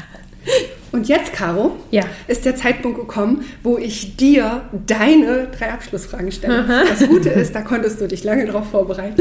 Was ich natürlich gemacht habe. Ja, klar. Nicht. Also, sie holt jetzt hier schon ihre Liste raus. Nein, das stimmt natürlich nicht. Also, deine Abschlussfragen, die erste deiner Abschlussfragen ist immer, hast du eine Buchempfehlung? Hm, ich habe ganz viele. Okay. Nenn doch einfach aus jeder Sparte eins. Ah, ich habe ganz viele, aber die habe ich natürlich nicht präsent. also, was ich so in den letzten Jahren gelesen habe, ist ganz viel Babygedöns. Also Babygedöns im Sinne von, ähm, so kann man das machen. Also genau. wie, wie, wie geht das mit den Babys, aber nicht nur äh, die Kuh ging genau. den Berg lang. Nee, genau, nicht nur diese ganzen Kinder- und Babybücher, sondern natürlich auch, wie begleite ich denn mein ja. Kind und wie ist das denn mit, mit Kind und wie macht man das überhaupt? Ähm, also da habe ich ganz viele gelesen, aber ich glaube, die kommen jetzt. Aber nenn mal eins, was dich am meisten inspiriert hat. Oder wo du sagtest, ja, das passt am besten, wenn ich jetzt, wenn du keins lesen müsstest, lies aber dieses eine. Oh, das ist eine gute Frage. Also präsent ist mir jetzt gerade einfach noch Wild Child, weil ich das jetzt gerade ja. gelesen habe, aber das ist eher so Kleinkindalter. Und was mir am Anfang geholfen hat, ich glaube, das kennt jeder, ist dieses ähm, Oh je, ich wachse. Das mhm. hat mir einfach in dem Sinne geholfen, okay, es ist ein Sprung. Es ist eine Phase. Es ist ein, ein Sprung und eine Phase, weil man braucht ja irgendwie auch immer eine Erklärung dafür. Ja. Und ähm, die findet man darin. Genau, das, hat, das fand ich einfach bloß hilfreich. Mhm. Und ansonsten mh, fällt mir jetzt gerade der Autor gar nicht ein. Stephen Covey, ähm, Seven Ways Highly Effective People. Da gucke ich ja. nochmal nach, wie das ganz genau das, heißt. Äh, das habe ich auch auf meinem Kind, ja. ja Sie, sieben, sieben, Wege zur Produktivität. Zur Effektivität, Effektivität. genau. Ja, das, so. das finde ich richtig gut. Ähm, das habe ich schon ganz lange gelesen. Und fällt mir noch eins ein. Das Problem ist ja, was heißt das Problem? Wir ziehen ja jetzt bald um und ich habe alle meine Bücher in der Hand gehabt und habe sie weggepackt. Aber das war eher so ein, ähm, ich nehme sie und packe sie weg und habe gar nicht noch mal kurz drauf geschaut. Atomic Habits fand ich ziemlich gut. Okay, das habe ich noch nicht gelesen, mhm. ja. Mhm. Ähm, das Kaffee am Rande der Welt ist sehr schön ich kann ja auch noch mal in mich gehen und noch ein paar Bücher mehr in die Shownotes mit einfach in die Shownotes. Genau. Dann schreibst du drüber meine wirklich absoluteste Lieblingsempfehlung. Genau, 15 Bücher. okay. Ähm, Also und weil, wenn ihr jetzt ähm, das hört und ein Buch äh, davon kaufen möchtet, könnt ihr einfach auf die Show Notes Affiliate Link drücken und dann könnt ihr die Caro unterstützen. Danke. Interessieren dich die Bücher, die im Podcast genannt werden? Dann schau mal in den Show Notes nach. Dort findest du einen Affiliate-Link und wenn du darüber kaufst, bekomme ich eine kleine Provision. Für dich ändert sich beim Kaufpreis aber absolut gar nichts. Du unterstützt also mit deinem Kauf über diesen Link den Podcast gleich mit. Ich danke dir ganz, ganz herzlich dafür und die Werbung in eigener Sache ist jetzt zu Ende und für dich geht's zurück zum Interview. So, dann ist, glaube ich, das immer die zweite Frage, ja? Was wünschst du deinem früheren Ich oder was würdest du dem früheren Ich mitgeben mit dem Wissen von jetzt? Da kannst du nochmal zurückreisen. Hm, das ist ja die dritte Frage, aber ist egal. ähm, wenn ich nochmal zurückreisen kann, ich habe mir ganz oft ganz viele Gedanken gemacht, weil ich habe erst eine Ausbildung gemacht, dann habe ich drei Jahre nachgearbeitet und dann bin ich erst mit 25 ins Medizinstudium gestartet, äh, zu einem Zeitpunkt, wo manche schon fertig sind. Hm. Und das hat mich wirklich ziemlich lange mitgenommen, gar nicht so im Studium, sondern wirklich jetzt danach, dass ich mir Gedanken gemacht habe, boah, ich bin schon so alt, in Anführungsstrichen, mhm. und die anderen sind, sind schon alle, sind noch alle jünger und sind schon vielleicht auch viel eher fertig. Diesen Gedanken hatte ich immer. Es gibt welche in meinem Alter, die sind schon Oberärztinnen. Und da, hat, daran hatte ich ziemlich lange zu knaubeln. Und dann denke ich mir, ja, okay, dafür haben sie aber vorher nicht gearbeitet. Das verstehe ich, das geht mir ähnlich. Ja. Und von daher vielleicht dieses, mach dir nicht so viele Gedanken über die anderen, sondern geh deinen Weg so, wie er für mhm. dich passt. Geh den Weg vor allen Dingen in deinem Tempo. Wenn du nochmal zwischendrin eine Pause machen willst, dann mach das und genieß die Aussicht. Mhm. Und dann geh einfach wieder zurück auf den Weg und dann geh weiter. Und wie gesagt, mach es so, wie es für dich passt und nicht, wie es für die anderen passt. Was ich jetzt in letzter Zeit ziemlich doll mitgekriegt habe oder bemerkt habe, ist, vergleich dich bitte nicht mit anderen. Vergleich dich, wenn dann nur mit dir selber.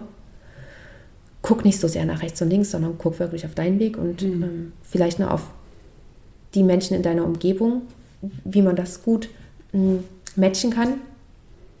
Und jetzt hatte ich noch einen, jetzt ist der schon wieder weg. Der kommt vielleicht wieder. Okay. Ich ähm, frage jetzt, auch wenn das jetzt diese Abschlussfragerunde äh, sprengt, aber ich habe in dem Podcast gehört, dass das häufiger mal der Fall sein ist und das da sein darf und das vollkommen in Ordnung ist. Ma magst du noch kurz erzählen, ähm, was du gelernt hast und in was du gearbeitet hast und warum dann doch noch die Medizin? Ja, ähm, also ich habe das hieß früher Arzthelferin, ist jetzt medizinische Fachangestellte, das habe ich gelernt. Bei einem Chirurgen. Ähm, daraufhin habe ich mich so ein bisschen fand ich die Chirurgie richtig mhm. toll. Dann habe ich bei einem Knie- und Schulterspezialisten angefangen. Mm, das war damals so ein bisschen im Umbruch und er hat diese neue Praxis aufgemacht und ich konnte im OP mit sein und habe dort sozusagen das, die, also das, den OP geleitet. Mhm. Ähm, von, ich habe sozusagen auch das ganze Organisatorische ringsherum gemacht und wir haben viele schöne Sachen operiert. Und da hat sich das nochmal gefestigt mit der Chirurgie. Mhm. Und dann dachte ich mir, ich möchte sehr gerne weiterkommen. Ich kann mir nicht vorstellen, da war ich 24, 23. Ich kann mir nicht vorstellen, das mein Leben lang zu machen. Das mhm. war eine wunderbare Arbeit, aber mm, und sie hat mich auch wirklich erfüllt, aber ich wollte einfach mehr vom mhm. Leben. Und habe auch geguckt, was kann ich denn machen? Und hatte na, damals gab es schon den Physician Assistant. Da habe ich auch überlegt, aber dann dachte ich mir, also war wirklich so, naja, dann muss ich es halt studieren, um es selber zu machen. so war das ganz einfach, ja. Cool. Und es war auch so, ich habe gar nicht großartig drüber nachgedacht, wie, wie mache ich denn das, wenn ich, wie finanziere ich das, mhm. wie mache ich das? Ja, ich einfach beworben und dann. Ähm, Ganz in dem Vertrauen, das wird schon passen. Ja, irgendwie kriegt man das schon hin. Dann habe ich alle anderen vor vollendete Tatsachen mhm. gestellt. Genau, und dann hat es ja auch gut gepasst. Hat gut gepasst. Mhm. Und warum dann doch Anästhesie? Ach ja, das war. Haben dich die ganzen Bösen wirklich Fragen? Ähm, Nein, gar nicht. Motiviert? Nein. Gar nicht. Ähm, und das war auch so, mm, vielleicht, ich, okay, ich kann auch von mir reden, vielleicht kennen das welche, die in der Chirurgie sind. Das ist ja immer so, man sagt ja Blut-Hirn-Schranke. und die Chirurgen lästern ja auch immer so ein bisschen über die Anästhesisten auf der anderen Seite. Und äh, das war auch bei uns äh, auch immer so, so ein, was Scherzhaftes, ne? Mhm. Und es war so, nee, ich will nie auf die andere Seite vom Tuch, so auf die andere Seite der Macht, so nie. Und dann dachte ich mir aber für meine letzte Formulatur, ich gehe mal in die Anästhesie, mhm. weil ich glaube, das ist ganz gut, die letzte Formulatur da auch zu machen, mhm. so ein paar Handgriffe mhm. mitzukriegen. Ja, und dann war ich da und war total geflecht und dachte, das ist ja ganz anders, als sie es immer erzählt haben. Ich bin hochgegangen. ich habe mich getraut und ähm, genau. Und dann dachte ich mir auch, also zum einen war, war das Arbeiten in der Anästhesie sehr schön und ähm, ich fand eben auch die Anästhesie, und ich finde es immer noch, ist mit das ganzheitlichste Fachgebiet mhm. von allen, weil ich ja nicht nur eine Narkose mache, sondern ich muss ja auch wirklich den Patienten im Ganzen im Blick haben. Und das war dann auch noch ein Entscheidungskriterium. Mhm. Cool. Die letzte ist, nein, also deine zweite, meine letzte heute. Wo siehst du den Arztberuf in 10 bis 15 Jahren? Ja, schwierig. Auch ich habe keine Glaskugel. Wir haben vorhin schon von Glaskugel ja. gesprochen. Ne? Es wäre manchmal cool, wenn man in die Zukunft schauen könnte. Auch ich, und da schließe ich mich wirklich vielen meiner Gäste an, wünsche mir, dass wir wieder ein bisschen mehr zu dem zurückkommen, was uns ausmacht, was unsere ärztliche Tätigkeit ausmacht, also wirklich die Arbeit am Patienten. Und ich meine, da muss ich sagen, ich bin in dem Fachgebiet, ich arbeite wirklich sehr eng mit dem Patienten, gerade im OP, wenn ich eine Narkose mache.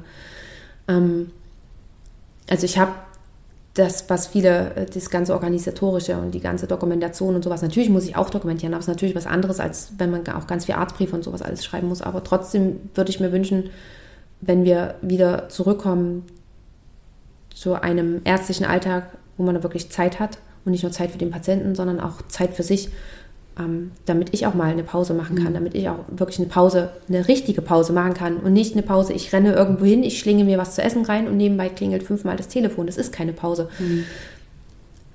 Ich möchte sehr gerne irgendwann mal oder ich wünsche mir, dass wir irgendwo dahin kommen, dass auch die, die Arbeitszeiten, dass das alles angepasst ist, dass ich nicht, keine Ahnung, 80, 90 Stunden gehe und auch sehr gerne würde ich mir wünschen, dass es nicht diese Selbstverständlichkeit mehr hat, dass man zum Beispiel länger bleibt oder dies, das ja. und jenes. Dass wir das, was wir vorhin angesprochen haben, mhm. dass wir auch mehr einen wertschätzenden Umgang haben. Und damit meine ich nicht nur hierarchisch gesehen, also nicht nur die Assistenzärzte zu den Oberärztinnen, sondern auch die Kollegen unter sich und aber auch zu den Patienten. Mhm. Dass es auch da ein, ein, anderes Miteinander ist. Und ich glaube, wir müssen wirklich alle so ein bisschen nach unserer Kommunikation üben.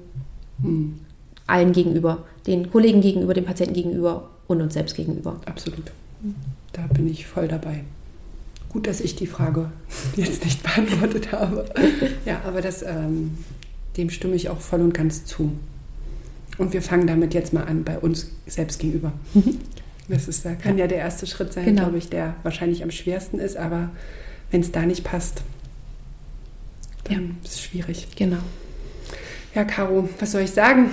Ich hoffe, ich habe dich hier würdig vertreten und alle sind zufrieden und hätten nicht gerne noch ganz viele andere Fragen, wobei dann äh, wäre die, die, Chance war da, die Fragen einzureichen. Und wenn du jetzt einen Ansturm von Fragen kriegst, von, aber sie habt gar nicht darüber erzählt und das und das und das, naja, dann die 150 ist ja jetzt nicht genau, so weit weg. Ich gerade sagen. Dann finden wir eine Lösung. Finden wir dafür eine Lösung, ja. auch diese Fragen noch zu beantworten. Ich danke dir von Herzen, liebe Caro, dass ich dich hier interviewen durfte an deinem Podcast. Caro, ich danke dir. Ich danke dir, dass du meinen Platz eingenommen hast und das so ganz wunderbar gemacht hast. Ich habe mich sehr wohl gefühlt und ja, vielen Dank auch für das Zuhören. Das war das Interview für diese Episode. Ich hoffe sehr, dass du einiges für dich daraus mitgenommen hast. Möchtest du mehr zu meinem heutigen Gast erfahren? Dann findest du alle Links in den Show Notes.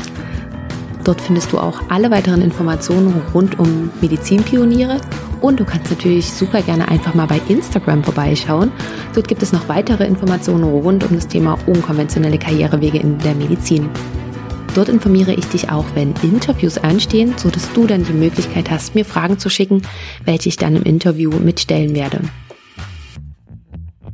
Wenn dir die Episode gefallen hat, freue ich mich, wenn du sie mit all denen teilst, für die sie ebenfalls interessant sein könnte.